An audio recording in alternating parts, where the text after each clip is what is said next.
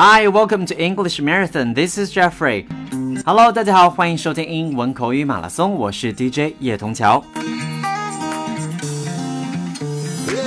坚持为大家提供地道、简单、实用的英文口语，and today is already day one hundred. Hooray! 那今天不知不觉已经是我们口语马拉松的第一百期了。First, I should say thank you guys for supporting me all the time. 那首先要感谢大家收听 Jeffrey 的节目，以及在整个过程当中也提出了很多的建议和想法。Thank you guys. Well, I should say, without your support, I can barely like make it today. 如果是没有大家支持的话，我相信应该 Jeffrey 也不能撑到今天了。 正如我最初开设这个节目的目的，希望大家能和我一起跑下这趟马拉松，英文学习的马拉松。那当然要做成一件事情，我们也希望我们要怎么样，全力以赴做到最好。我们要百分之百，不要百分之五十，正如我们的标题一样。So that's what we're going to learn today. Okay, so first expression is half baked. Half H A L F baked B A K E D half 表示的是一半的意思，那 baked 就是烤蛋糕、烤面包的烘烤的意思。那 half baked 从字面上大家就可以了解到了，如果把一个蛋糕或一只鸡拿到这个烤箱里没有烤熟拿出来，那就叫 half baked。那在生活当中，我们应该怎样运用这个短语呢？Bill。I'm sorry, but this sales plan looks half baked to me. There are some good ideas here, but I want you to take it back and do some more work on it. 这个人说到了，Bill，我很抱歉，这个推销计划看起来好像还不是很完整。计划里有些主意很不错，但是我需要你把这个计划拿回去，在上面多下一点功夫。所以在这儿，half baked 就指的是这项工作其实没有完全完成。 Come on, let's listen to it one more time. Bill, I'm sorry, but this sales plan looks half baked to me.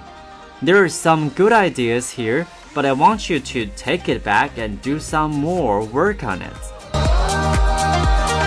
那每个人做事的作风不一样，有的人非常的利索，有的人怎么样啊、呃，却拖拖拉拉，而且做了一半就做不了了。下面这个例子呢，就是爸爸在劝自己的儿子做事不要 虎头蛇尾，我相信大家从小应该也都有听过这样的对话。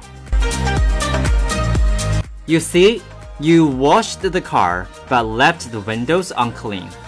You did the dishes last night, but you forgot to turn on the dishwasher. Somehow you give people the impression that whatever you do is half-baked. 这位爸爸说到了，你看， 你洗了汽车，但是没把窗子擦干净。你昨天洗了碗，但是却忘了开洗碗机。你似乎给人一个印象，就是不管你做什么，总是虎头蛇尾的。所以 half baked，哎，用一个成语表达虎头蛇尾啊。One more time with this one. You see, you washed the car, but you left the windows unclean. You did the dishes last night, but you forgot to turn on the dishwasher. Somehow you give people the impression that whatever you do is half-baked. 所以大家知道，我们希望啊，我们每个人做事都不要虎头蛇尾，每一件事都尽力把它做好。OK，half-baked。And next phrase we're going to share today is half-hearted.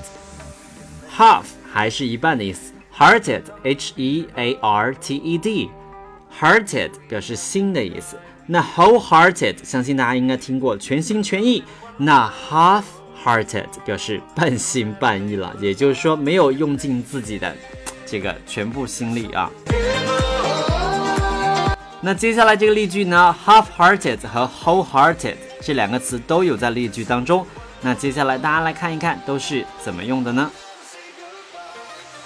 ？Normally, I'd give my wholehearted support to a bill to cut taxes. But this bill is so half-baked that I can only give it half-hearted support and hope that somebody else introduces a bill that makes better sense. 这句话应该是出自一位国会议员了，他在说啊，对其他议员提出的这个看法。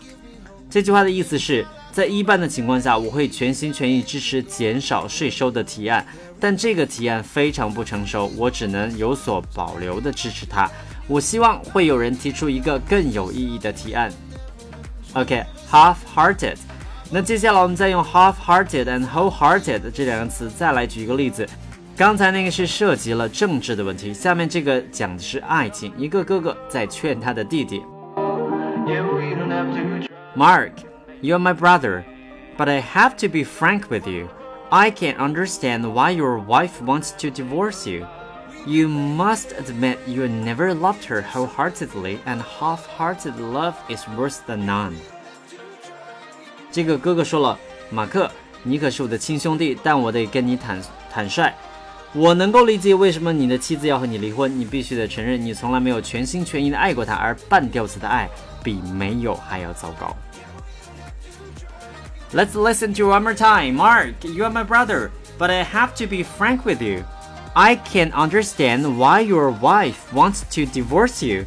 You must admit you never loved her wholeheartedly, and half-hearted love is worse than none. So that's all for today。那今天的内容呢就到此结束了。Jeffrey 呢希望大家 能够度过一个愉快的周末。OK，Happy weekend for all of you. And once again, thank you for listening to English Marathon. And this is Jeffrey. And I will see you on next Monday. See you guys. Bye bye.